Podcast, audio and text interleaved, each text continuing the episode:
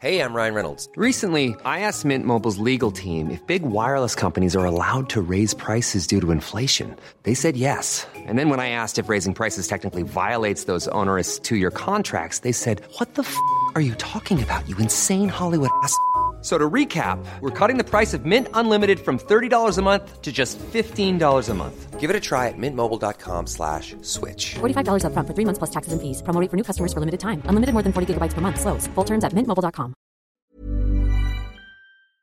Bonjour, bonsoir, bon après-midi à tous et bienvenue dans ce nouvel épisode d'Histoire de succès, le podcast où je retrace chaque jeudi matin le parcours de mes invités depuis l'enfance jusqu'à aujourd'hui. Je suis Fabrice Florent, je suis le fondateur de Mademoiselle, un média web féminin que j'ai lancé en 2005 et revendu et quitté durant l'été 2020 après 15 ans de bons et loyaux services.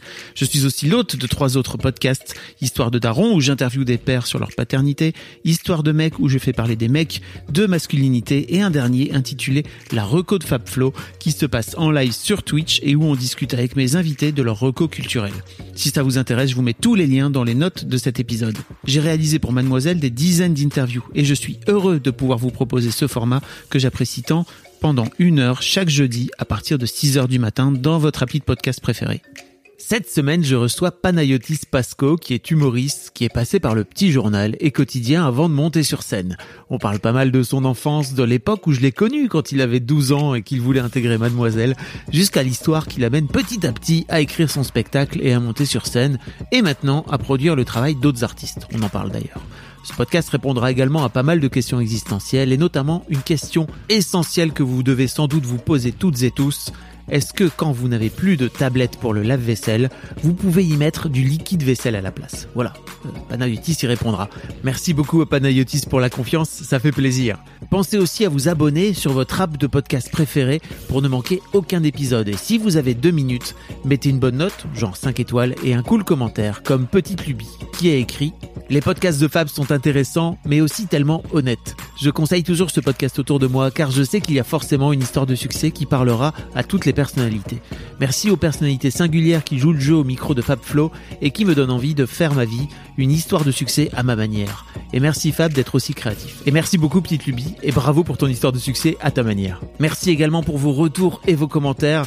Vous pouvez venir sur le Discord pour venir discuter tous ensemble avec les auditeurs et les auditrices. Je vous mets tous les liens dans les notes de cet épisode. Je vous donne également rendez-vous tous les lundis, les mercredis et les vendredis sur ma chaîne Twitch de midi à 14h pour venir discuter et venir rencontrer d'autres personnalités. En attendant, je vous souhaite bonne écoute en compagnie de Panayotis.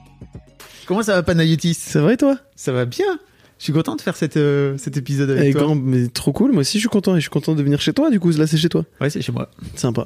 Tu vois, Très bonne ambiance. Bah oui, on- est bien. Hein Mhm, mhm. On avait fait ensemble un épisode de- du Boys Club à l'époque. qui s'appelait Boys Club pour parler de masculinité. Donc déjà, je renvoie les gens parce que tu sais, j'aime bien faire ça. Si vous avez jamais Euh, virer les gens, les renvoyer de les renvoyer et de, qui Et reviennent après aller au prud'homme et tout. Ah non, ça c'est. Ah d'accord, Putain, fais pas ça. C'est chiant, vraiment. Enfin, je l'ai jamais fait. Mais ok, je comprends. tu, tu- bah, tu le sais, toi, maintenant, on va en parler, mais tu, es- tu es patron, toi. Oh non, non, non, je suis déjà peu patron de moi-même. J'arrive, j'ai très, j'ai très, beaucoup de mal à m'ordonner des horaires déjà par exemple. Ah, Donc je suis même pas un bon patron pour moi-même. ok. Mais bon. Est-ce qu'il faudrait pas, euh, de ce fait-là, te trouver une sorte de, de personne qui s'occuperait de, qui s'occuperait de ta vie? Bah écoute, j'aimerais bien moi trouver quelqu'un qui vit ma vie à ma place, sauf les moments excitants. Tous les moments chiants, genre étendre le linge, trier les chaussettes, beaucoup lié au- à la machine à laver et c'est au lave-linge. on dit, ouais. Je confonds toujours lave-vaisselle et lave-linge. La c'est pas pareil. hein. Enfin, après, tu peux Oui, essayer de mettre ton linge au, au lave-vaisselle, mais, mais ça va être chiant. pas longtemps, j'avais plus de capsule pour le euh, lave-vaisselle et j'ai mis du truc à la main et en fait, faut pas faire. Ah bah non. Ouais. T'as mis, J'ai niqué mon parquet. Ouais, j'ai mis du lave-vaisselle dans le, ben, du, ouais, le produit, quoi. Mais c'était horrible. Mais voilà, par exemple, j'aimerais bien avoir quelqu'un que je paye pour gérer tous ces trucs-là, tu vois. Et que moi, juste, je garde les délires, genre monter sur scène, euh, kiffer la vibe, quoi. Qu'est-ce qui fait À quel moment tu t'es dit, bah ok, c'est du savon, en fait, ça va aller, ma- ça va Bah, marcher parce, aussi mais parce que je me suis dit, le lave-vaisselle, dans le titre, il y a le, l'outil lave-vaisselle. Tu sais ce que je veux dire ou pas? Non, mais des fois, quand tu fais la vaisselle dans l'évier, tu utilises un- le produit. Mais je me suis dit, c'est, c'est le même action de laver la vaisselle. Du coup, j'ai mis un peu partout, comme ça. Et en fait, ça mousse énormément. c'est horrible. C'est vraiment, Oui, euh, j'étais dépassé par les événements. Mais surtout, moi, je lance mon truc, je vais faire d'autres choses. Mais- Puis j'entends mes chats et tout qui miaulent. Mes chats, oui, il y a des nouveautés. a- Non, en fait, je, je suis en coloc avec mon frère en ce moment. Il a Ah. ramené son chat aussi. Et du coup, et je les entends miauler et tout. Et j'arrive et vraiment, littéralement, une mousse partie euh, avec des chats qui stressent au centre et, et des petits verres. Mais pourquoi t'as pas tapé dans Google Est-ce qu'on peut mettre du liquide vaisselle au Parce lave-vaisselle? que je suis pas cette personne. J'apprends de mes échecs, ok? Voilà. Voilà.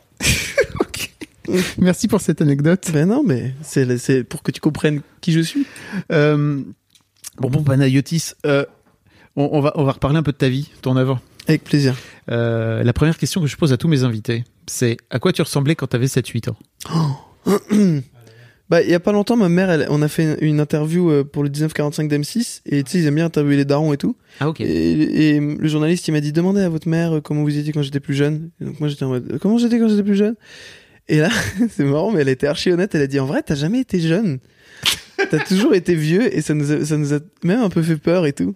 Et c'était, et ça m'a fait un peu fait. Et du coup, j'en ai beaucoup parlé avec elle. Et elle m'a dit, je sais pas, quand t'étais petit, d'ailleurs, je crois que c'est quand j'avais 8 ans. Genre, j'avais créé une espèce de dossier. Euh, j'avais pris un carnet, j'avais répertorié tous les hommes et femmes politiques en fonction de leur clivage, à droite ou gauche. À 8 piges. Donc, vraiment un gamin très chelou. Et pourquoi faire? Euh, je sais pas, aucune idée. Je, je t'ai raconté comment je fais la vaisselle. De- faut arrêter de Ouais. poser des questions sur mon individu. Non mais je vais faire en sorte de- d'essayer de creuser quoi. tu non, vois, je sais mais- pas. euh, Il y a pas longtemps, il y a quelqu'un qui m'a écrit, pareil, j'étais encore d'art plastique avec, euh, avec cette fille quand j'avais de mes 7 à mes 10, 12, non, peut-être un peu plus tôt, 6 à 12, un truc dans le genre.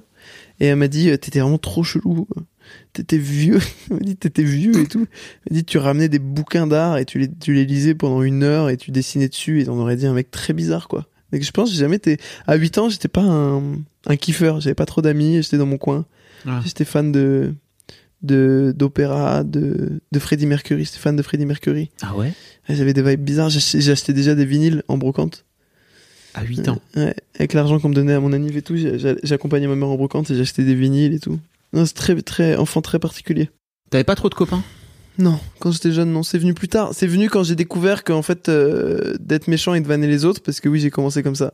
J'étais. euh, Souvent, euh, je vois des trucs et les humoristes ils disent Ah, souvent, j'étais- on était le gamin qui se faisait vanner. au- Moi, c'était l'inverse. J'étais le, le Bah, beau bâtard qui était méchant et tout. Et du coup, j'avais des amis. euh, Et j'ai. j'ai- D'ailleurs, c'est marrant, mais en quatrième, j'ai commencé à m'excuser au- auprès des gens à qui euh, j'avais fait des blagues un peu trop dures. Et après, j'ai été la risée, parce que j'étais le gars qui était allé s'excuser auprès de tout le monde. Ah ouais. Mais, euh, mais oui, du coup, je, je- très, plus jeune, 8, euh, 8, 11, j'étais très seul. Ok. Mais je kiffais. Et aujourd'hui, je sais plus être seul. C'est marrant. Aujourd'hui, je, je passe une soirée solo, je suis pas bien. euh, Ah yes. je sais pas quoi faire. Je passe mes soirées à essayer d'a- d'appeler des potes. Et, tu veux passer euh? Mais mec, il est 1h du matin. Ouais, mais quand même, je sais pas. Ouais, ouais. Donc, euh, Ok. c'est marrant. C'est quoi le switch entre le moment à 8 ans où t'es où t'es tout seul et le moment en quatrième où tu t'as trop vanné trop de monde Le switch, c'est, je crois qu'il y avait un, un collègue, j'allais dire. Comment on dit? Non, euh, camarade? Oui. un camarade de classe qui avait pleuré euh, suite à une de mes blagues. Et ça m'avait un peu, euh, ça m'avait un peu fragilisé. Je m'étais dit waouh, maybe too much. Ouais. Parce que c'était très anglais quand j'étais petit. et, euh, et du coup, je m'étais dit ouais, c'est pas cool et tout. Et, et j'avais décidé de, je sais plus pourquoi, mais j'avoue qu'à un moment, je m'étais dit ok, il faudrait quand même essayer de réparer ses erreurs, sinon tu vas devenir quelqu'un de méchant. Ah Je sais cool. plus, mais je, je crois que je sais plus, mais il y avait un lien. Je me demande si c'est pas un rapport avec Gérard Jugnot. Parce que à cet âge-là, déjà, j'allais à Paris faire des interviews. Ah putain.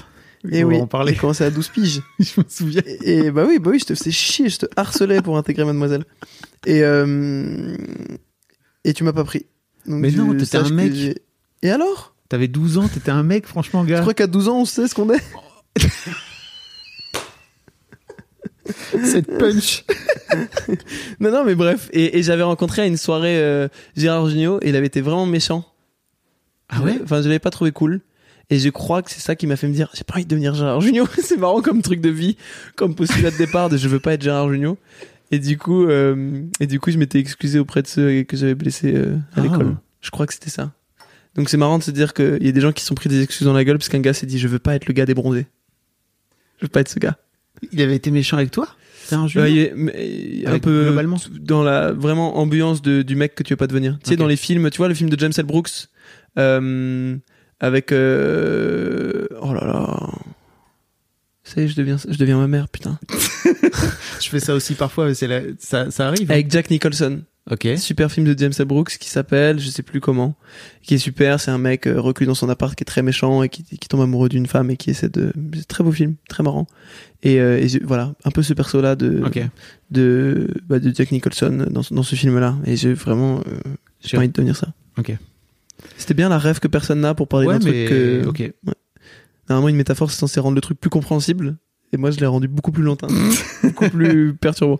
Mais, mais donc ouais, euh, t'as ce truc aussi euh, assez rapidement où t'as envie de, t'as envie de devenir intervieweur Ouais, plus jeune, quand t'as 12 ans. 12 ans. Ouais. Pourquoi t'as envie de devenir intervieweur? Ben, je pense, maintenant que j'ai un peu plus de recul, puisque j'ai 10 ans de plus, 11 ans de plus bientôt.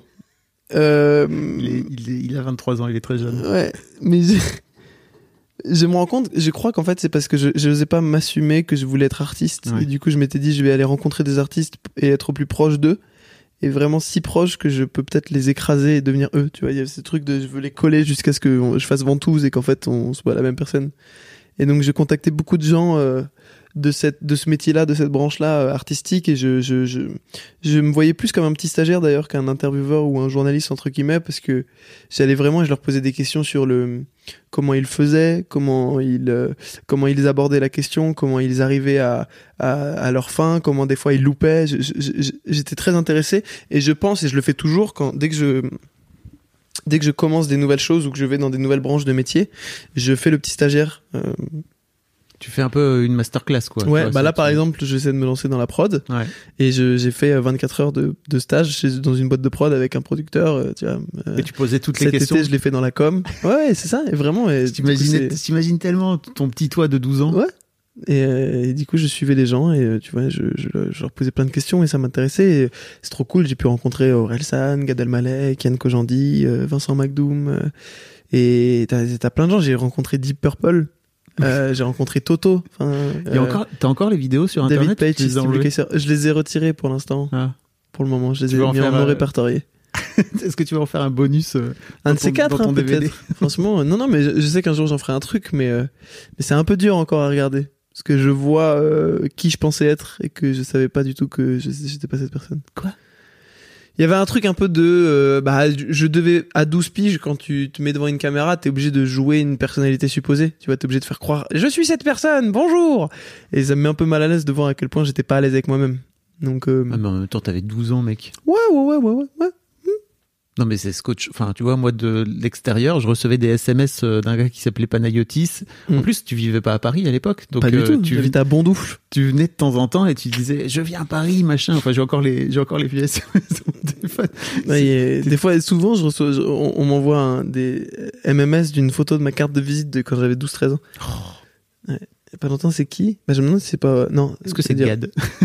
Non, non, mais il y a quelqu'un qui m'a. euh, un truc, je sais plus si c'est Orelsan ou qui, qui a retrouvé ma carte euh, de visite. euh, donc c'est un peu marrant, quoi, cette idée-là du gamin qui, qui, qui veut faire le pro, qui a des cartes de visite qu'il a imprimées, euh, qu'il a fait sur Open Office, je crois, à l'époque. Voilà. Et que j'avais imprimé chez moi et que j'avais collé deux feuilles pour faire genre une carte de visite cartonnée et tout. Enfin, compliqué, quoi. Mais bon, mignon. Mais est-ce que ça va avec ce truc de vouloir être très vite adulte? Ah, bah bien sûr. J'ai toujours détesté les jeunes, mais je les déteste toujours. C'est ça qui est horrible. Ah, C'est pour ça que tu vas pas sur TikTok. Ouais, non mais c'est vrai, j'ai- j'ai j'ai- j'ai toujours été mal à l'aise avec la jeunesse, mais je, je pense que ça n'a aucun rapport avec la jeunesse, pour le coup c'est un rapport avec moi, enfin, ça- le problème vient de moi, je pense que la jeunesse est très bien, hein, mais j'ai toujours eu ce problème d'être pas être à l'aise de, de, de traîner avec des gens de mon âge, ou tu vois, mes meilleurs amis ils ont 30, 40, 50 ans, c'est très bizarre, j'ai toujours eu cette espèce de truc, euh, je sais pas, je sais pas pourquoi, Il te... Je- il faudrait que je voie un ou une psy. Ah, t'as jamais fait? J'ai fait un peu, mais j'ai jamais fait, en vrai je crois que je suis un peu peureux là-dessus. T'as peur d'ouvrir la boîte de Pandore? Et j'ai peur de, payer, de perdre des sous parce que ça coûte cher. C'est cher Non, ce truc. Oui, mais ça, ça- Ça vaut le coup, mais vaut le coup. écoute, à 23 piges, je sais pas si tu peux te permettre de sortir 400 balles par mois. euh, tu vois? Bah, alors là, effectivement, là, tu travailles plus. D'accord, je comprends. C'est vrai. Mais sinon, en vrai, Covid. si tu travaillais, Ouais, c'est un bon investissement sur toi, mec. c'est vrai, c'est sûr. c'est vrai, c'est vrai, c'est vrai. Non, c'est vrai. Moi, je l'ai fait trop tard. J'ai fait à 39 ans. Beaucoup trop tard. Attends, mais t'as quel âge toi? 43. Mais pourquoi? Mais attends, t'as 43 piges? Oui, pourquoi? C'est super bizarre. De quoi? Tu fais tellement. Je te, je te jure, tu me disais 32, je disais bah grave. Ok. Super bizarre. Waouh, j'ai pas du tout su tu mettre. savais pas? Non. Bah oui, voilà. Mais c'était, c'était, c'est, alors dis-moi, laisse-moi juste te dire que 39 ans c'est trop tard. Franchement, pour aller, pour euh, débarquer chez lui, c'est, une connerie. Vraiment, Je c'est comprends plus. euh, beaucoup, c'est pas ça, c'est beaucoup de temps perdu. Pourquoi? Bah parce que en fait, tu te rends compte à 39 ans que quand on te file des clés, tu vois, Ouais. imagine t'es dans une maison et t'as des portes fermées. Ouais. Et en fait, à 39 balais, tu te rends compte en fait que cette euh, cette clé là, elle va t'ouvrir une toute autre une immense partie de ta maison que t'avais pas. Ouais. À un moment donné, tu peux te dire putain, mais c'est chiant, j'aurais bien aimé en profiter avant en fait Ah. de cette de cette immense pièce. Tu vois, elle est bonne la métaphore ou pas? Eh bien. Voilà. Il y avait quoi dans la pièce? Bah et- autre chose, complètement autre chose, vraiment Ouais. euh, une autre. euh, Ambiance quoi. ouais, vraiment un truc disco. Une backroom. euh. Waouh. Ouais, j'avoue. J'avoue, chez toi, t'ouvres une porte, il y a une backroom. T'es en mode putain, mais dites-moi plus tôt. Bah voilà. Tous les soirs où je pouvais pas être seul, Exactement. je je serais allé là. Putain. Donc Ok. bref, euh, donc ouais, ce qui- qu'est-ce qui fait que qu'est-ce qui fait que t'aimes pas les que t'aimes pas les gens de ton âge? Je sais pas. Je sais pas du tout. Faut que t'arrêtes de dire je sais pas, ça va être chiant. Comme podcast? Ouais. Mais c'est bien de dire je sais pas. C'est non mais oui, mais oui, on raison n'a plus le droit de dire je sais pas. Je Si si, t'as le droit de dire je sais. pas. Regarde le gouvernement, c'est marrant, ils ont vu, il y a eu du Covid à cause d'une chauve-souris et ah, il y a aucun truc où ils disaient pas. franchement on sait pas. On sait pas non plus. On si sait pas. Et ça va réouvrir, aucune idée. Oui. On sait pas, il y a des variants qui arrivent de partout, on ne peut pas vous dire. Mm. Mais non, je, je te jure, je sais pas. Je sais pas pourquoi j'aime pas les gens de mon âge, je sais ce que je n'aime pas. Euh, en fait, je crois que je suis mal à l'aise avec le côté très frontal de la vie parce que je l'ai jamais été. Je pense que suis, c'est un malaise qui vient de la jalousie, qui, prend racine dans la jalousie parce que j'ai jamais euh, su être heureux frontalement, genre euh, vivre un truc et le laisser entrer en moi. Ah. J'ai toujours euh, été dans la dans le sondage, dans l'analyse, dans Mm. comment il faudrait que je réagisse pour être apprécié. J'ai toujours été plus cérébral. Mm. Et euh, et j'ai l'impression que la jeunesse, c'est aussi euh, l'inconscient au sens euh, beau en fait Mm. du terme. C'est le côté euh, faire des choses et ne pas se rendre compte de ce que ça peut créer ou faire des choses en- et ne pas se, se rendre compte des conséquences tant qu'il y a une vibe qui que, qui que tu vois qui sort de qui émane de là. Ouais. Et moi, je suis pas du tout là-dedans. Depuis tout, tout, tout petit, tout ce que je fais, je le, je le triture dans ma tête avant de le faire. euh, Et du coup, j'ai l'impression que, euh, j'ai l'impression que peut-être il y a une- un fond de jalousie aussi qui fait que je suis mal à l'aise de la, de la jeunesse alors que je suis censé être jeune. Et t'as l'impression que les trentenaires ou les quadras, ils sont plus, euh, t'a- t'arrives plus à connecter en termes, euh, en, ter- Bah, en termes de cerveau, quoi. Bah, il y a peut-être aussi un truc de, des, des fois, je me dis, bah, là, plus j'avance, plus j'avance dans la vie, plus je me rends compte que je pense qu'il y a rien qui compte dans la vie à part être un enfant ou avoir un enfant. Mais, T'as dit, dit quoi? Il y a rien qui compte dans la vie à part euh, être un enfant ou avoir un enfant. Ok. je pense. Plus j'avance, plus je me rends compte que le reste, on comble. vraiment. Ah ouais. Je sais pas. Mais. euh, C'est deep, putain. non, c'est mon point de vue. Hein. mais mais c'est un point de vue qui est arrivé il y a quelques temps et qui repartira peut-être un moment. hein. Il faut le laisser entrer et sortir. Ah oui, je suis d'accord. Et euh, non, je me demande des fois si. Parfois. Si. euh, j'ai pas aussi ce rapport à la vie de ça sert à rien de la vivre tant que tu sais pas vivre la vie. Comme ça sert à rien d'acheter une grosse voiture tant que tu sais pas bien conduire. Et des fois, je me dis, euh, la vie, elle est cool à partir du moment où tu sais vivre. Et, Et, quand est-ce que ça démarre? Bah ouais, bonne question. Bonne question. Moi, je me suis toujours dit que mon père euh, sait vivre parce qu'il il, il a cette espèce d'injonction à, à- à l'intensité de la vie. Tu vois, il veut toujours prouver que lui, il sait vivre. Et en fait, je pense que non. Euh, et donc, ça remet beaucoup cette. Mais j'ai j'ai grandi avec cette idée-là qu'il y a des gens qui savent vivre et d'autres non. Et du coup, j'ai l'impression que j'avais ce rapport à la jeunesse qui est, euh, mais vous connaissez rien encore, et je m'incluais dedans. Hein, Ouais. Vous connaissez rien encore, arrêtez d'essayer de de vivre, vois, genre euh, hiberner jusqu'à 40 piges, quoi. Mais ce qui est débile, parce que t'hibernes, t'auras pas l'expérience qui fait qu'à 40 ans, t'as 40 ans, bien sûr. Mais quand j'étais plus jeune, je pense que c'est de toutes ces espèces d'idées-là qui ont infusé, qui ont fait que j'avais un, un profond dégoût. Ryan Reynolds here from Mint Mobile. With the price of just about everything going up during inflation, we thought we'd bring our prices down. So to help us, we brought in a reverse auctioneer, which is apparently a thing. Mint Mobile unlimited premium wireless. Ready to get 30, 30, bit to get 30, bit to get 20, 20, 20, bit to get 20, 20, bit to get 15, 15, 15, 15 just 15 bucks a month. So, Give it a try at mintmobile.com slash switch. $45 upfront for three months plus taxes and fees. Promo for new customers for limited time. Unlimited more than 40 gigabytes per month. Slows. Full terms at mintmobile.com. de la jeunesse. en m'incluant dedans, j'ai toujours été Ouais, très ouais. mal à l'aise avec. J'ai essayé de m'habiller euh, plus, plus vieux, plus de parler plus vieux. De, je me suis forcé à lire, à écouter des trucs. Tu vois, je pense que j'étais fan d'opéra parce que je me disais c'est un truc d'adulte. J'ai fait 6 ans d'accordéon alors qu'au fond, je pense que je voulais faire de la guitare juste parce que je me disais c'est un instrument d'adulte. Donc, euh, est-ce que j'ai gâché mon enfance? Bonne question. Non, Je sais pas. tu crois? Je sais pas. Non, je crois pas. c'est ma psy qui me dira. Bah, À la fin de la première séance, elle dira oui, vous avez gâché votre enfance. c'est 400 euros. voilà. Euh, ok, c'est intéressant. En fait, euh, mais j'ai un peu l'impression, et t'en parles un peu dans ton dans ton spectacle, que tes, tes parents sont des gens qui sont, en tout cas, ton père est très fermé aux émotions aussi, Ouais, ah oui, ça c'est et sûr. que sans doute, euh, à un moment donné, il t'a, enfin, tu vois, c'est c'est quand même ta figure paternelle, quoi, tu Ouais. vois. Bah, les émotions, c'est aussi un truc très jeune, euh, pour le coup. Je, je le relie à la jeunesse. Tu crois? Il faudrait que tu mettes ton. Ah oui, plus près. Non, j'ai l'impression que les- j'ai l'impression que les j'ai l'impression que les émotions, c'est elles sont plus difficiles à gérer quand t'es plus jeune. C'est-à-dire que plus t'avances et plus tu prends de champi dans ta vie. Non, mais ça t'aide. hein, je pense vraiment pour le coup à, à fixer, à agrandir ton échelle d'émotions. Mais euh, tu vois, quand j'étais petit, des fois j'avais des boules dans le ventre. Ouais. J'avais pas les mots à mettre dessus. Je les je les je les avais très peu expérimentés. Et du coup, j'avais l'impression que c'était la fin du monde ou alors que c'était un, une page qui se tournait ou autre. Alors que maintenant, quand ils arrivent, je me dis bon bah ça c'est ça, ça va passer. Tu vois, je me connais mieux. T'arrives quand même à savoir. Ouais. Ok. Mais j'ai mis, t'as mis du temps, mais ça c'est normal. Bah, c'est ça, entre autres, je pense, apprendre à vivre. C'est appre- en vrai, apprendre à vivre, la phrase est pas complète. Je pense c'est apprendre à vivre avec soi. Apprendre euh, la- à accepter cette fatalité que tu seras toi toute ta vie et qu'il faut être au mieux, au mieux, faut mieux être à l'aise avec soi. Parce que tu vas passer, si tout se passe bien, 80 piges Mm. avec toi, quand même. Donc, euh, complicado. Et ouais, et du coup, no- notre père nous a, nous a vraiment éduqués dans ce truc-là de il faut pas pleurer, il faut pas faire ceci, il faut pas. Et donc, euh, je pense que quand on était jeune, ça nous a aussi euh, un petit peu enfermé dans ce truc-là de euh, il faut pas ouvrir cette porte tout de suite. Et donc, et pour autant, je pense que c'est la porte de la jeunesse de de laisser les émotions sortir très facilement, de pas euh, être dans le calcul. On en Mhm. revient à ce que je disais tout à l'heure, d'être très frontal, tu vois. Et, et nous, on était plus dans on les on les re- renferme à l'intérieur, on y pensera demain, on y pensera ce soir, en fixant le plafond. Euh, moi, je fixais la lune. J'avais un Velux euh, et Mhm. quand j'avais une boule dans le ventre, j'ouvrais mon Velux et je regardais la lune traverser. Et dès que la lune a quitté le champ de mon Velux, mes, ma boule dans le ventre partait avec. C'était mon petit truc le soir. Ouais. Waouh, mais c'est long quand même. C'est chiant de ouf. C'était 25 minutes le temps, même plus qu'à travers. C'était horrible.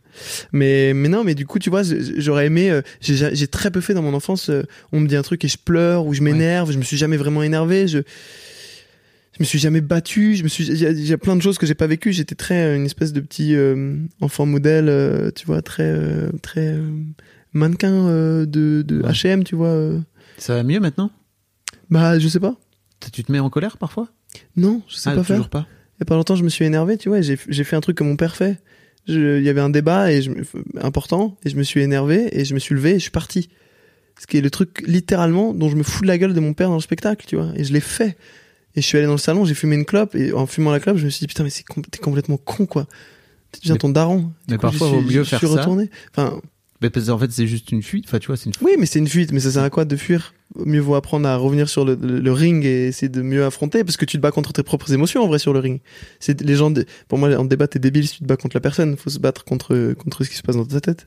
Et, et du coup, j'ai vraiment fait limi- li- li- littéralement un truc de mec qui n'assume pas ses émotions, qui qui peut pas. euh, Donc euh, je me rends compte que c'est pas du tout réglé ce truc. Loin de là, loin de là. C'est très difficile de pleurer devant des gens. C'est très difficile de. J'ai jamais dit je t'aime de ma vie. C'est très difficile de d'assumer des relations, d'assumer des. Enfin, c'est très compliqué tout ça. Je me permets une petite pause dans ce podcast, parce qu'après tout c'est le mien, pour vous demander, si ce n'est pas encore fait, de vous abonner au podcast directement depuis votre appli de podcast préféré, ou sur Spotify ou sur Deezer. Vous pouvez aussi vous abonner à ma newsletter, je vous envoie régulièrement mes kiffs personnels du moment, des recos séries, des recos ciné, des recos livres, mais aussi, et bien sûr, mes dernières productions. C'est le meilleur moyen de ne rater aucun épisode. Je vous mets tous les liens dans les notes de cet épisode justement. Allez, merci beaucoup et retour à l'interview. Tu disais justement, tu as peur d'aller- d'aller chez un psy ou chez une psy parce que tu dis euh, qu'est-ce qui va se passer si. Parce que tu mettais l'argument financier en face, mais euh, bon, ok. Oui, oui, oui. c'est une façon comme une autre de. Bien sûr, bien sûr. C'est une excuse, quoi. Bien sûr. Non, c'est pas que j'ai peur, c'est que j'appréhende le. J'en ai beaucoup discuté avec un ami humoriste que, dont je tairai le nom, euh, mais qui, qui, qui a vu euh, une psy pendant 10 ans et qui m'expliquait. Moi, je lui disais, mais est-ce que c'est quand même pas bien d'avoir des monstres dans ton Mhm. angle mort? Parce que c'est des choses derrière. Tu cours toujours, en fait, tu fuis toujours quelque chose et du coup, cette urgence te, te pousse à créer. Et lui, il m'a dit, euh, en fait, ça- c'est débile de croire que euh, voir un ou une psy, ça va, ça va annihiler, ça va détruire ton monstre. Juste, tu le verras en fait. Au lieu qu'il soit dans ton angle mort, tu le verras et tu auras encore plus de d'options créatives qui vont venir à toi parce que d'un seul coup, tu vas voir à quoi il ressemble, tu vas connaître euh, ses angles morts à lui plutôt qu'il soit dans les tiens. Tu vas pouvoir mieux appréhender ton monstre, tu vas pouvoir euh, le dompter quand va falloir ou le déchaîner quand va falloir le déchaîner. Et j'ai- j'ai- du coup, ça, ça m'a quand même rassuré. Mais j'ai longtemps eu cette espèce d'appréhension de, tu vois, moi, j'aime pas dans les films quand à la fin du film tout se règle. Et du coup, je me dis, putain, à 20 ans, si jamais je vais voir une psy et qu'en 5 ans, elle me dit, bon, bah voilà, vous êtes parfait maintenant, tout est bien. Ça n'arrive pas. Je sais, je sais, mais j'avais ce truc-là de me dire, euh, est-ce qu'il faut régler ce truc trop tôt ou est-ce qu'il faut que j'essaie par moi-même? Et aussi, Ah. je pense, ce truc d'ego de je peux réussir par moi-même, ce qui, je pense, est faux. Tu, tu peux, mais c'est plus long. Ouais. C'est-à-dire que tu t'apprends. euh, C'est pareil, en fait. C'est comme si on te dit à un moment donné, bah en fait, t'as des clés qui sont cachées dans la maison, Ouais, vraiment cachées de ouf. ouais. T'arriveras, tu vas finir par les trouver au bout de 20 ans. Ouais. Mais il y a aussi, Alors- ou alors il y a quelqu'un tout très vite qui peut dire chaud, froid, froid, très froid, très très froid. Ouais ouais. Voire même carrément te les filer, les clés. En Ça c'est génial. clés Mais ça c'est pas un psy, c'est un dealer, ça s'appelle. Non, t'es pas Non. Par exemple, tu vois, ma psy, elle m'a donné un conseil très intéressant, tu vois, parce que tu parles de monstres. Hmm. Mais en fait, déjà, tu vois, tu mets un truc négatif. Parce que, Ah non, moi je vois pas, je te parle pas de monstre au sens négatif, Ah, je ok. parle monstre au sens japonais, c'est une espèce Ah, d'entité que tu. Mais je vois pas un truc flippant, hein. au Ouais. contraire, je vois une espèce de monstre comme euh, une peut- version de toi différente, tu vois. Mm. un- hyper intéressant. aux versions, vraiment la version japonaise du monstre, tu vois, qui est ni positif ni négatif, qui est une espèce d'entité qui sort euh, de, de, de, de, l'univers humain, quoi. Ok. Et avec qui tu peux, bah, finir par, Ouais, baiser. ouais, Hmm. peut-être. Ouais. Si c'est vraiment ton truc. Euh, je te jure, j'aimerais euh, baiser avec moi. Alors, c'est Navo, qui avait posé cette question sur euh, sur Instagram. Et je, je trouvais très intéressant. C'est si vous aviez la possibilité, est-ce que vous baiseriez avec vous ou pas? Moi, je pense pas. Bon, je Bah, tu, pas. viens, tu viens de dire le contraire. Non, mais j'aimerais baiser avec mon monstre. C'est pas la même Ah, chose. ah non, non, pardon. non, pas avec moi. moi, j'aimerais baiser avec mon monstre. Parce que je pense que ça pourrait résoudre des choses. mais. non, parce que je pense que mon, moi, j'arriverais. enfin, mon, mon but dans la vie, c'est de réussir à. À faut pas interpréter ça sexuellement, c'est une métaphore, à me faire pénétrer par les choses, Mm. que les choses rentrent en moi. Et je suis encore cette espèce de boule de contrôle que mon père a façonné, qui est de je ferme tout, quoi. Dès qu'une émotion arrive, je ferme, je la laisse pas rentrer, je laisse pas les gens, j'ai très peu confiance, je laisse pas les gens entrer en moi, tu vois. Et du coup, euh, j'ai l'impression que le, le rapport, euh, enfin, le moment où ça va s'ouvrir, c'est la, c'est vraiment l'idée pure de la pénétration, qui est de laisser les choses entrer en Ouais. toi. Bref, mais d'un point de vue philosophique, peut-être sexuel, on sait pas. mais en tout cas, avec moi, non, je pense pas, parce que je pense que je suis pas assez euh, à l'aise avec mon corps. Enfin, j'aime pas, je, je, je, je suis pas, à- ouais, si, non. Je pense que mon corps, c'est pas mon délire. Voilà. Ok. Ça devient d'où? Ça devient d'où? Je sais pas, mais je suis pas. euh, je suis toujours dans la recherche d'améliorer mon corps, tu vois. Donc déjà, ça prouve qu'il y a anguille sous roche. Mais euh, là, il y a pas longtemps, je me, bah, je cours beaucoup. Et Je me suis fixé il y a pas longtemps un nouveau truc qui est de faire à chaque fois un nombre de pompes euh, qui grandit avant la douche. Donc tous les jours, même quand je suis en retard, je, je me douche et j'ai commencé à 20 pompes, 21, 22, 23 et ainsi de suite. Et euh, mais j'ai toujours cette espèce de délire de euh, mon corps pourrait être mieux et tout. Donc je pense que si je me croisais dans un bar, je serais vraiment en mode nope. Eh, c'est le gars du petit journal. Il va bien, Yann Barthès Je dirais juste ça et je partirais. Voilà. Très bonne transition. Non, en fait, non, j'a- j'allais faire la transition sur euh, le petit journal, mais avant ça, co- comment ça se passe ta scolarité en fait? Écoute bien, j'ai jamais eu besoin de beaucoup faire des devoirs ou de beaucoup relire les cours pour les apprendre. Ouais. J'apprenais beaucoup en cours et je faisais rien le soir et j'avais de la moyenne. Je pense, je vois tellement comme ce genre d'élève. Ouais, et qui ne se rendait pas compte de sa chance et qui du coup quand les autres euh, avaient des notes de merde étaient en mode mais t'es nul ou quoi? Il suffit juste d'écouter en cours alors qu'en fait bah non tu te rends pas compte que t'es chanceux de réussir à retenir des trucs. Et euh, Est-ce que avec le recul, ça t'a, t'as la sensation que ça t'a pas, euh, ça, ça te pose pas des problèmes aujourd'hui en tant qu'adulte? Parce que finalement, t'apprends pas à travailler. ah oui ça je suis d'accord. Hmm. Ça mais je pense que la télé m'a appris ça. Ok. Bah après ça a été deux ans euh, bah, de travail euh, intensif, intense, ça suffit. Pas besoin de ouais, tu vois, j'aurais pu écouter un peu plus en cours de français. Mais euh, non, ça a été deux ans très intenses en termes de travail parce que la télé c'est du flux, donc il faut toujours toujours bosser un truc. Et en plus de ça, je passais le bac, donc il y avait littéralement bac en banlieue dans le 91, je, taxi, euh, Paris, j'ai essayé de gérer une carrière de chroniqueur à la télé devant 2 millions de personnes. Retour, euh, cours de maths euh, parce que t'es en S et que tu passes un bac S dans 3 mois. Et revenir pour aller interviewer Karl Lagerfeld à Paris, faire le montage, écrire la chronique de, dans 3 jours et ainsi de suite.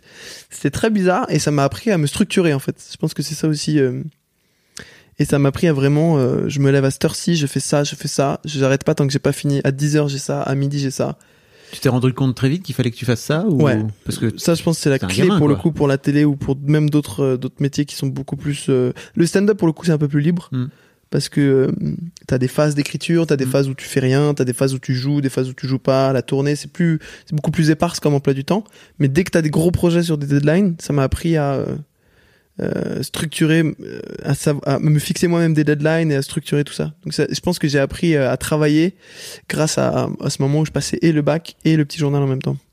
Et j'ai eu aucun des deux. Non, c'est faux, c'est faux, j'ai eu le bac. co- comment tu t'es retrouvé au petit journal? Et bah écoute, du coup, ouais, je faisais mes petites interviews Ouais. depuis mes 12 ans.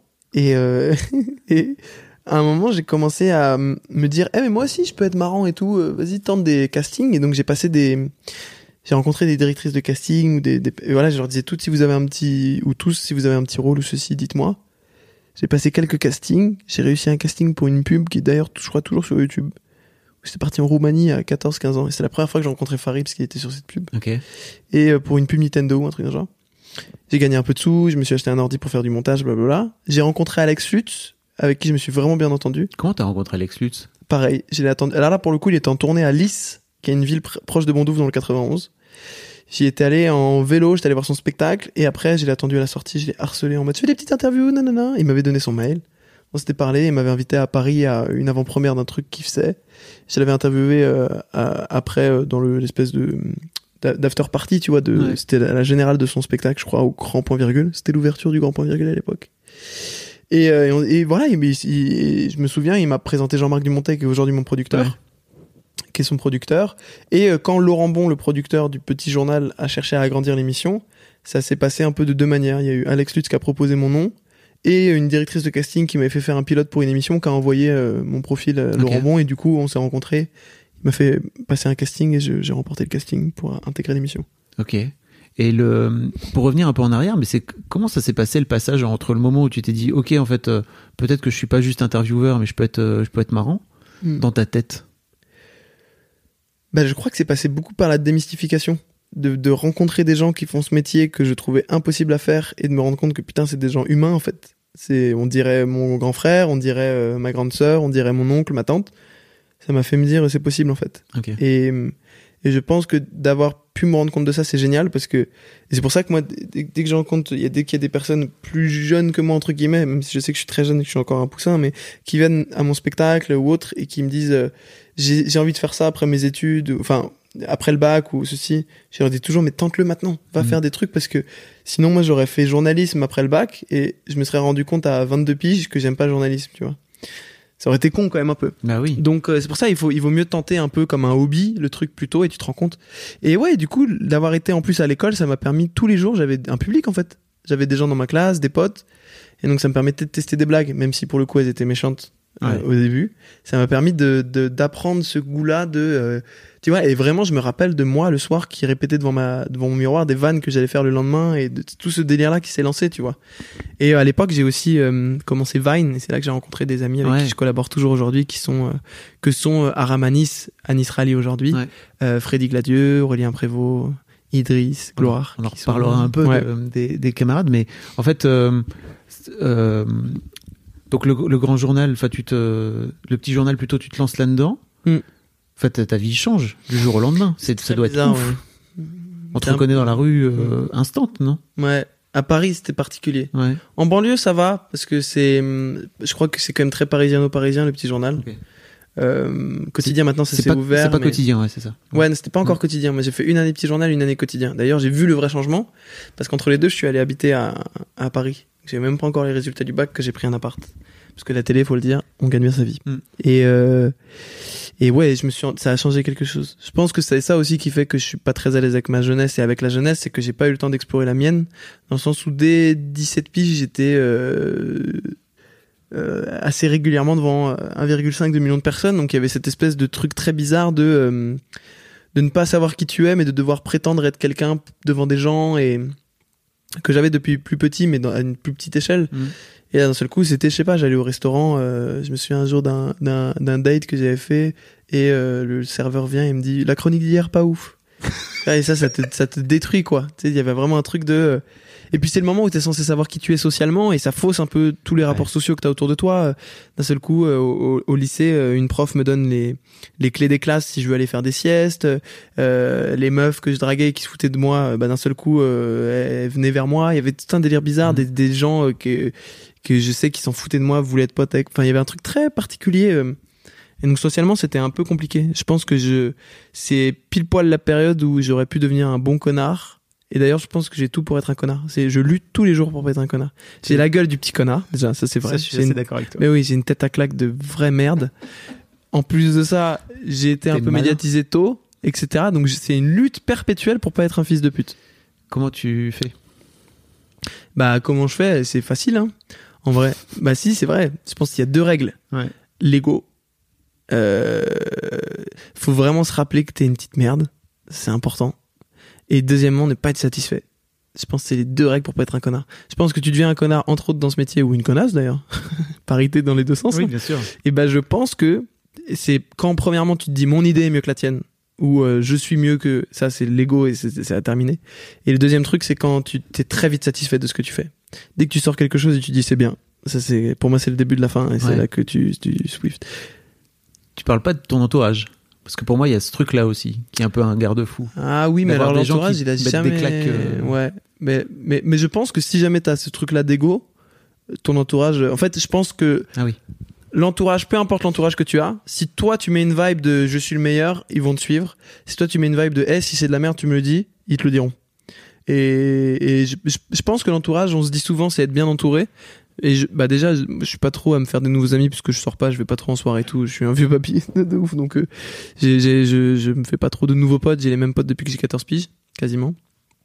Et, euh, et j'ai l'impression que tant que tu, n'insères pas cette vibe de euh, on peut rien me dire ou je sais que moi je suis, et ben en fait tes potes ils te diront, tu vois moi des fois je fais des trucs et je reçois des appels et ils me disent ça c'est éclaté, faut que tu le supprimes.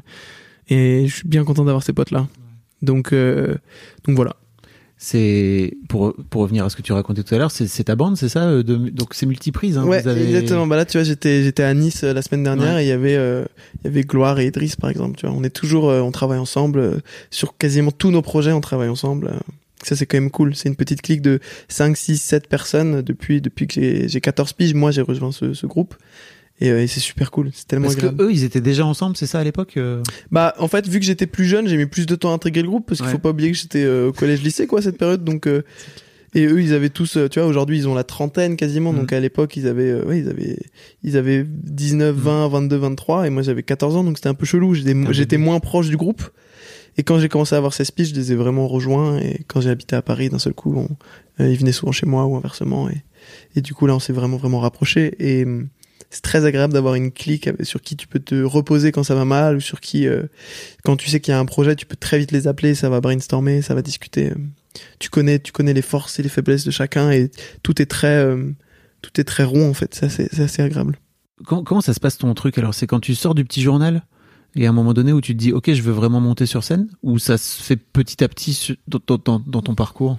Et ça s'est fait petit à petit euh, vu que j'avais signé chez Jean-Marc Dumontet qui est un producteur du coup de scène avant même d'aller au petit journal parce que à la base moi je savais pas qu'il allait avoir le petit journal mon but était de je savais pas si j'allais faire de la scène mais mon but était de faire quelque chose d'artistique D'accord. Donc t'avais signé avec euh, ouais à, Jean-Marc 15, à Dumontet 15 ans et quelques j'ai signé avec Dumontet Ok, donc Jean-Marc Dumontet qui est pour les gens qui savent pas l'un des plus gros producteurs de, ouais, de spectacles à Paris quoi. ouais. Donc lui il t'avait il, Grâce à Alex Lutz, ouais. Il a- Alex lui a dit, euh, il est bizarre ce gamin.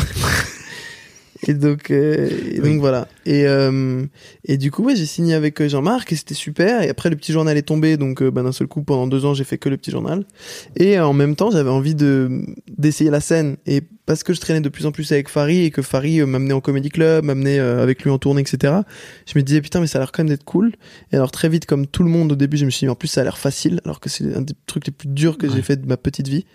Et, euh, et du coup, je me suis rendu compte qu'il fallait être très assidu sur scène, quasiment monter euh, tous les soirs de la semaine sur scène, une, deux, trois fois par soir, si tu voulais progresser. Et ce n'était pas possible avec la télé. Mais vraiment pas possible. Et du coup, j'ai dû faire un choix. Et en plus de ça, je me rendais compte que moi, j'étais pas très heureux à la télé. Parce que c'est, le flux m'embêtait.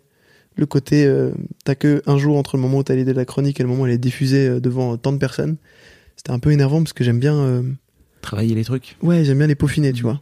Euh, et du coup, euh, la combinaison des deux, mon envie grandissante de scène et le fait que je pouvais pas euh, progresser bien si jamais je, je, je m'appliquais pas à fond, et le fait que la télé me rendait pas super heureux, j'ai un moment j'ai décidé de démissionner pour pour faire la scène. Voilà. Waouh. Et parce que en fait, t'es pas non plus. Enfin, certes, tu fais des blagues, mais t'es toujours dans ce rôle d'intervieweur au, au petit journal. En Ouais, plus. ouais, c'était, mais ça aussi, ça m'embêtait un petit peu. C'était c'était intéressant parce que donc moi à l'époque il y a Nicolas Vital qui, qui était chez. JMD qui m'avait dit euh, ah ben on produit euh, un- on produit Panayotis euh, j'imagine que tu le connais et tout euh, et moi vraiment dans ma tête il y a eu ce switch de ok donc en fait il est passé de intervieweur à, à, euh, ok il monte sur scène direct quoi ça été très vite j'ai l'impression Ouais, c'était très bizarre. Mais en fait, nous, on écrivait les blagues euh, avec Freddy et Aurélien, on écrivait les blagues pour la télé vraiment comme des blagues, et après, on les switchait en format pour que ce soit en mode interview.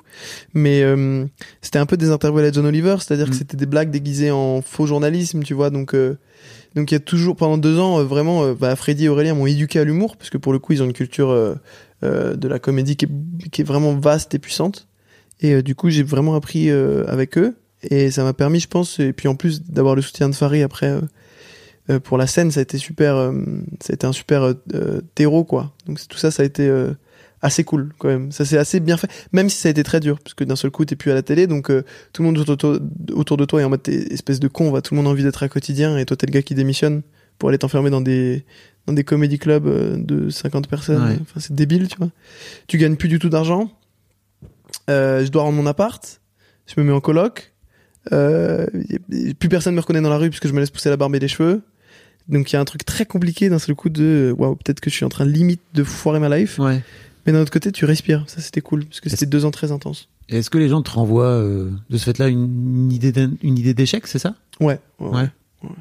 Là le plus dur c'était de me convaincre que j'étais en train de faire la bonne chose. Ça c'était dur parce que Mm. vraiment beaucoup beaucoup sauf vraiment Farid c'est lui qui m'a conseillé euh, qui m'a qui m'a qui m'a vraiment conseillé pendant cette période.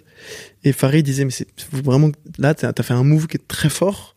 Laisse pas les gens te convaincre que c'est un échec parce que sinon tu vas rendre ça un échec. Et euh, et ouais c'était dur tu vois. Euh, même des gens de ma famille hein, qui m'ont dit mais t'es complètement con euh, là t'es en train de faire une grave erreur et tout. Donc c'était dur de euh, à, à 18 ans et quelques 18 19 ans de se dire euh, non non c'est un bon truc en fait que je suis en train de faire là je démissionne, j'ai plus de sous, plus personne me reconnaît.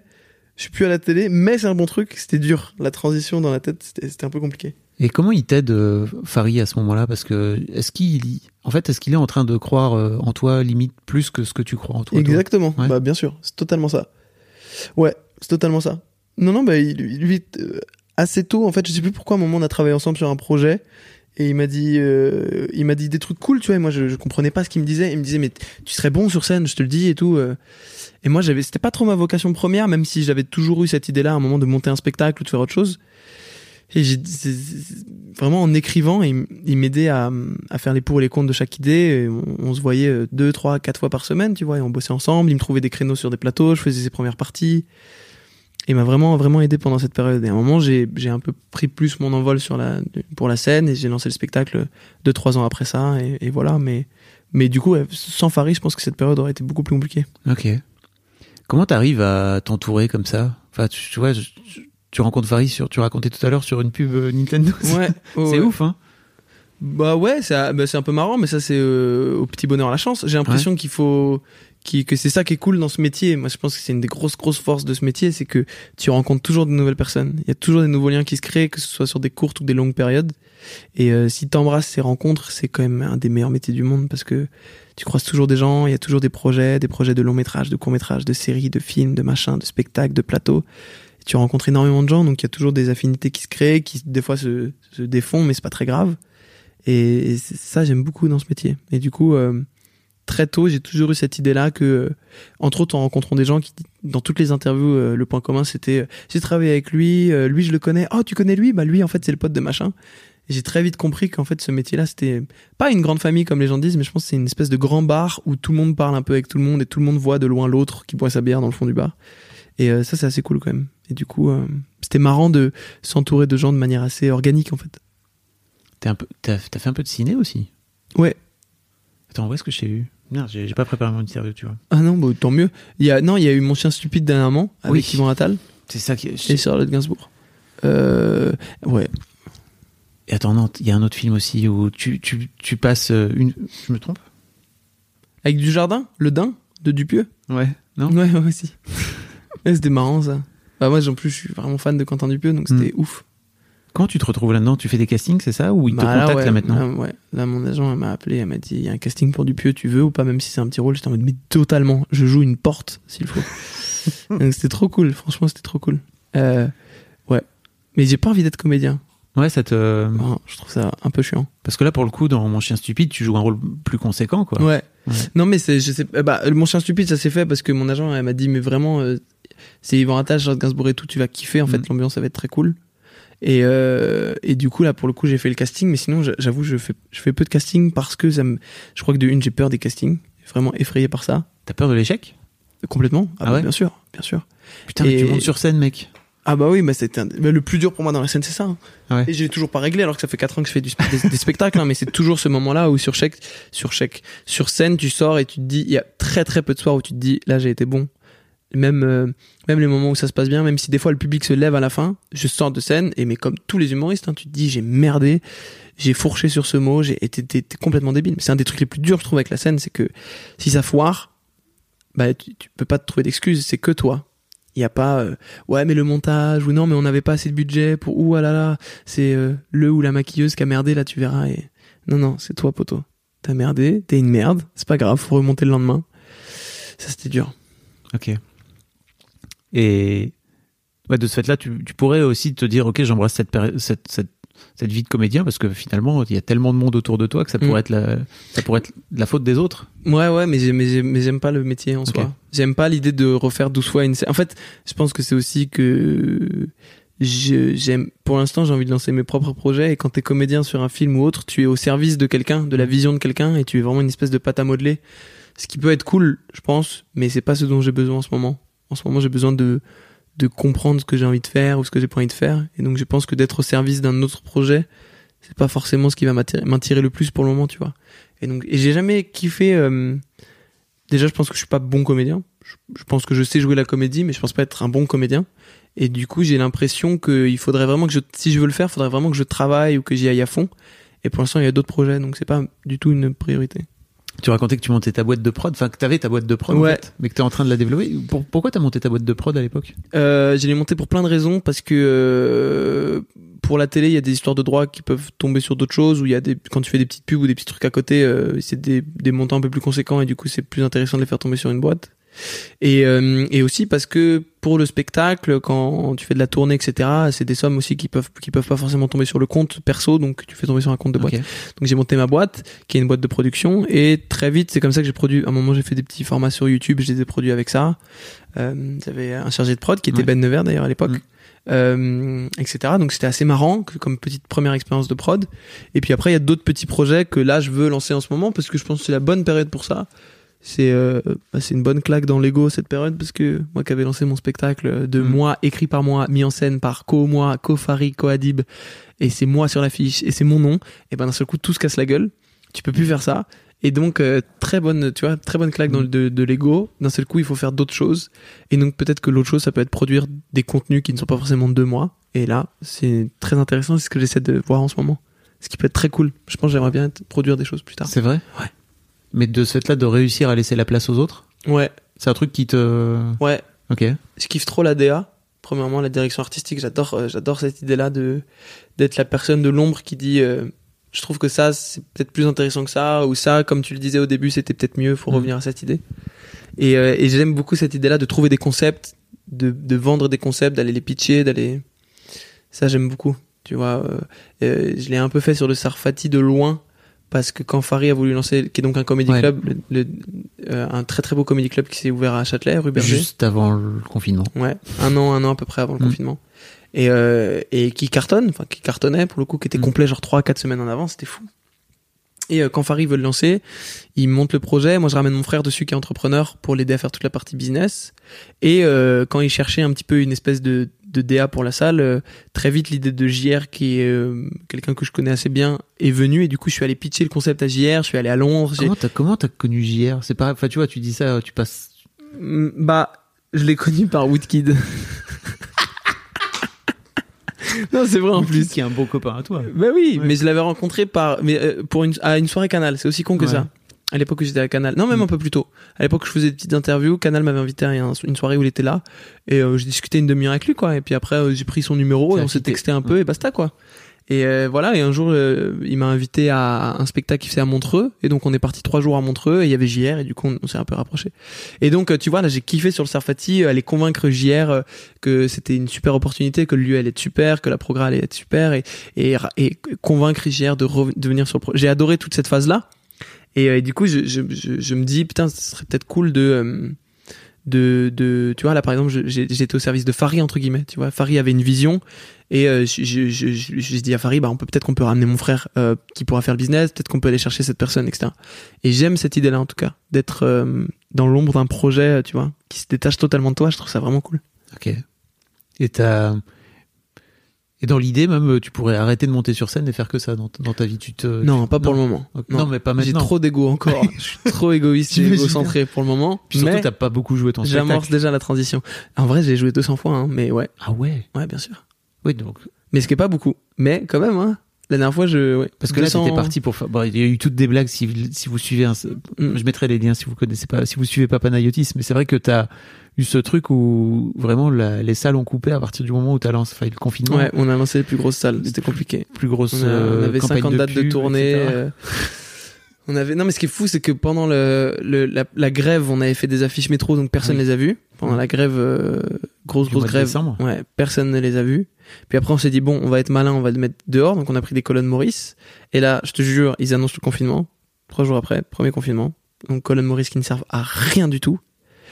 Et après, on fait des grands quais dans le métro juste avant qu'ils annoncent le couvre-feu. Genre deux jours après, ils annoncent le couvre-feu. Donc nous, on a des grands quais dans le métro, donc euh, des 4 par 3, des Ouais. 4 mètres sur 3, qui coûtent extrêmement cher, avec écrit 20 heures, truc, alors que les spectacles étaient décalés, c'était plus les mêmes horaires, rien n'allait. Donc ça, c'était quand même super cool, c'était assez marrant. Et euh, c'était le moment où, tu vois, il y avait euh, 50 dates de tournée, il y avait- on devait jouer au théâtre du Rond-Point, euh, euh, on avait loué des plus, même des plus grosses salles que ça qu'on devait annoncer plus tard. Là, à la rentrée, je suis censé faire 50 européens. On sait pas si on va les, on va les garder ou non. Et euh, donc voilà. Mais c'est un peu marrant en vrai. Parce que moi qui aime le contrôle, comme je te disais au début, de par mon père, c'est une belle leçon, je te jure. En vrai, de vrai, ça m'apprend que il se passe, les choses se passent jamais comme tu le veux et que tant que tu acceptes les choses et que tu essaies de faire au mieux, en vrai, ça peut que bien se passer. Donc, euh, c'est un peu marrant. C'est une bonne leçon. Ah, c'est. Ouais, puis c'est une bonne leçon de vie, Ouais, d'une manière générale, au-delà du business. bien sûr. Et ça, me- ouais, et ça t'apprend à, à passer du temps avec toi aussi. Les confinements. Donc c'est bien. Comment ça se passe Ouais, ouais. Le premier est dur La un peu. avec toi. Dur, dur. Le premier, j'étais vraiment seul, c'était un peu compliqué. Et t'as, t'as, t'as fait quoi? J'ai lu beaucoup. Ouais. J'avais jamais vraiment réussi à lire et là, je- j'ai j'ai pris le truc et j'ai commencé à beaucoup lire. J'ai écrit d'autres choses que la scène parce que je j'avais j'étais dans une période où j'avais besoin de décortiquer un truc euh, un peu personnel et du coup j'ai beaucoup beaucoup écrit. Et j'en ferai, je pense, autre chose que que la scène. Et j'ai eu d'autres, enfin, eu plein de, enfin, je me suis nourri en fait. Ça, c'est quand même assez cool. Parce que la période de la télé, par exemple, c'était compliqué de se nourrir parce qu'il fallait T'avais pas le temps. ouais, régurgiter énormément de choses tout le temps. Et en fait, c'est cool par moment juste de faire une pause et de, et de se nourrir. Après, malheureusement, euh, il y a des conditions économiques compliquées et je pense qu'on n'est vraiment pas à plaindre par rapport à des gens, mais cette période, elle est, elle est, le seul point positif, je trouve, c'est qu'on peut se nourrir d'énormément de choses, tu vois. Il y a une espèce de, comme si on avait mis le monde en pause et qu'on a le temps de voir ce qui se passe un peu, ce qui s'est passé un peu avant, des films qu'on avait dit, ouais, ouais, je les mettrais, des séries, des bouquins, des, ça, c'était assez cool. C'est quoi les trucs que t'as, que t'as regardé, que t'as aimé? Euh, là, dernièrement, je suis en train de terminer House of Cards, que je n'avais Ouais. jamais vu. Magnifique. J'ai découvert euh, Woody Allen, donc vraiment que des gens problématiques. Vrai, Entre Kevin, Spacey et Woody Allen. Louis C.K., t'as regardé ou pas? Ouais, et Polanski, mais vraiment, Ouais. non, non. Mais euh, non, ouais, Woody Allen, j'ai j'ai découvert, j'avais jamais, j'avais jamais vu. Et, et vu qu'on m'avait toujours dit, mais c'est un stand-upper qui après a fait, a fait des films et tout, ça m'avait toujours intrigué, j'avais jamais vu. Et euh, il y avait il y a des trucs très cool. J'ai découvert en fait j'ai découvert plein de, de personnalités. J'ai- vraiment fait mon, mon espèce de geekos de découvrir un ou une réalisatrice et de, de refaire toute la, la filmographie. Tu vois, je me suis refait énormément de Hitchcock. J'ai plongé dans Harry Astor puisque j'avais vu Midsommar que j'avais trouvé incroyable. Et donc euh, j'ai plongé dans plein de petits trucs comme ça. Ça c'est assez cool. Toi t'as vu des trucs que t'as kiffé? Euh, ouais, pendant, ouais, plein. Déjà, je me suis refait tous les Marvel pendant le premier coup. ah, J'ai jamais vu moi. Mais dans l'ordre, euh, je les ai regardés dans un. Tu sais, en fait, euh, il y a un ordre euh, chronologique. Donc, il y a l'ordre de sortie des films. Et après, t'as un ordre chronologique qui est complètement différent. d'accord. Donc, j'ai fait ça. Comme euh, Star Wars quoi. Ouais, c'est ça. Oh, d'accord. Et c'était, plutôt cool. Voilà. Ok ok. Putain j'ai jamais vu. Jamais du tout. Rien. Non rien. Pas mal. Si j'ai vu Iron Man, c'est un Marvel? Ouais. Iron Man 1. Non mais je confonds toujours DC Comics et Marvel. Ouais, c'est un Marvel. c'est un Marvel. J'ai vu, je suis en train de revoir aussi une série qui s'appelle The Morning Show. Ouais, magnifique. Tu l'as vu? Ouais. Très très fort. Hein. Meilleur truc écrit sur euh, MeToo, quoi. Ouais, non, c'est très très très fort. Très très, très, très, très balèze. Ouais. Euh, merci beaucoup, Panayotis. On- ça fait une heure qu'on parle. C'est vrai déjà? Ouais. Fou. C'est fou, hein Bah écoute trop bien. Qu'est-ce qu'on s'amuse? Bah oui. De retour sur scène Ouais, un pas de promo, hein, t'as vu, j'ai vraiment vu dans tes yeux, je suis désolé là, je peux pas. De retour sur scène un de ces jours. Non mais merci de venir Un de cette quatre, hors hein. promo, c'est cool aussi de, Bah oui. De venir euh, raconter ton Avec histoire, grand plaisir. Avec grand plaisir, tu m'as offert un café moi, tu sais. Ouais. Il m'en faut pas plus hein. Et puis bah RDV quand tu seras daron comme ça on fera une histoire de daron ensemble. Vas-y, peut-être pas tout de suite hein, mais ouais. Eh. Peut-être un de ces quatre hein. On sait pas. Avant ça, t'as du taf à faire avec ta psy, tu sais. Oh oui. Tu vois. Ouais ouais. Ou ton psy. Ouais. On verra. Si je vais pas transmettre trop de choses à un enfant qui a rien demandé. C'est bon, déjà tu y arriveras pas de toute façon, personne n'y arrive, tu vois. On transmet des trucs mais Ouais, c'est vrai. On verra. des petites névroses. Merci beaucoup en tout cas. C'est la pire fin d'épisode de tous les Non, temps. je crois On s'est pas. terminé sur des petites névroses. C'est bien les petites névroses. Ouais, ouais. ouais, les petites névroses. On dirait un peu un truc de cul. Avec tes petites névroses, là. Ça fait un peu... euh, Ouais, tu l'as dit avec un ton vraiment un peu... hmm. Peut-être que de sexualiser les névroses, ça, ça arrange les choses. Hein. Hmm, c'est vrai. Si tu vois les névroses, genre... euh, ton petit trouble compulsif. Tiens, peut-être que ça résout les choses, de tout gérer comme ça. Peut-être. Ouais. Et je t'ai pas parlé de ton colloque, Ouais, de ton fameux colloque dont Ouais. tu parles dans ton spectacle. ouais. Mais c'est pareil en fait, j'ai l'impression que c'est un mec qui a 15 ans de plus que toi. Et qui a 40 piges, ouais. Qui aujourd'hui a 44, 43, Ah oui, donc euh, 20, 44. 20 ans de plus que toi en vrai. Ouais. Euh, et qui est une sorte de Jiminy Cricket dans ta, dans ta vie. Ouais. Bah, euh, j'ai pas la ref, mais Tu l'as j'ai- pas? T'as jamais vu Pinocchio? Non. Qu'est- qu'est-ce- Je mets Qu'est-ce que c'est que ton du enfance putain produit lave-vaisselle dans mon lave-vaisselle. Mais Pinocchio le dit, tu vois le oui, film. oui, mais non, j'ai jamais vu. Il a une petite, euh, il a sa conscience en fait, tu vois, sa petite Ouais, ouais. conscience. Non, mais c'est vrai, ça a été ça. Bah, c'est, c'est, ouais. C'était, c'était une, une expérience de ouf. C'était très marrant à 20 piges alors que j'étais dans une espèce de crise identitaire de qui je suis, qui je pensais être, qui, qu'est-ce que je dois abandonner de mon éducation, qu'est-ce que je dois gagner, etc. D'avoir quelqu'un à côté qui vivait la même chose à 40 ans à travers cette crise de la quarantaine, mais qui en plus de ça est, est artiste, c'est un artiste, et qui, euh, et c'est, enfin, c'était, c'était génial. C'était incroyable. J'ai, j'ai appris, je pense, euh, j'ai appris en, c'était ça, c'est une coloc qui a duré 8 mois, hein, pour le coup. Mais j'ai tellement appris. J'ai gagné, j'ai l'impression d'avoir gagné 5 ans en 8 mois. C'était fou. C'est pareil, t'as fait un stage de quarantenaire, c'est ça de... Ouais, exactement. J'ai fait un stage sur la quarantaine. non, non, c'était fou. C'était vraiment fou. C'était très marrant. Et ça m'a démystifié aussi de vieillir. Parce que je pense que j'avais ce truc-là de putain, si j'ai réussi pas ça avant 22, 23, 25 ans et tout. Et en fait, ça m'a vraiment démystifié tout ça. De me dire, en fait, euh, ça sert à quoi de faire les choses tôt si t'es pas prêt? Mais ça aussi, c'est une forme de lâcher prise, c'est ouf. Ouais. Bah, je travaille là-dessus. La pénétration. C'est vrai? Apprendre à laisser... euh, hop. hop. yes. Apprendre à laisser les choses entrer. Yes. Merci Pana, c'était souhaite. C'était souhaite. Souhaite. Yes. Les mecs sont sous MD. Pas du tout. bon, allez, à Salut. toutes. Ciao. Merci beaucoup pour votre écoute. Avant de nous quitter, si vous avez aimé ce podcast et cet épisode, merci de lui mettre un commentaire sur Apple Podcast et 5 étoiles de préférence. C'est le meilleur moyen de le faire connaître. Vous pouvez faire comme Macha Chose qui a écrit comme toujours avec les podcasts de Fab Florent, on a l'impression d'être une petite souris. Les invités sont intéressants, tout comme leur parcours de vie. On rit, on s'interroge, on apprend, et on apprend aussi sur soi. Merci Fab, tes podcasts sont inspirants. Eh ben merci beaucoup, ça fait plaisir. Et si vous voulez faire comme elle, vous vous rendez sur Apple Podcast et vous cherchez Histoire de succès directement dans votre appli ou sur votre ordinateur. Merci beaucoup à vous et rendez-vous jeudi matin à la même heure à partir de 6h du matin dans votre appli de podcast pour un nouvel épisode d'Histoire du succès.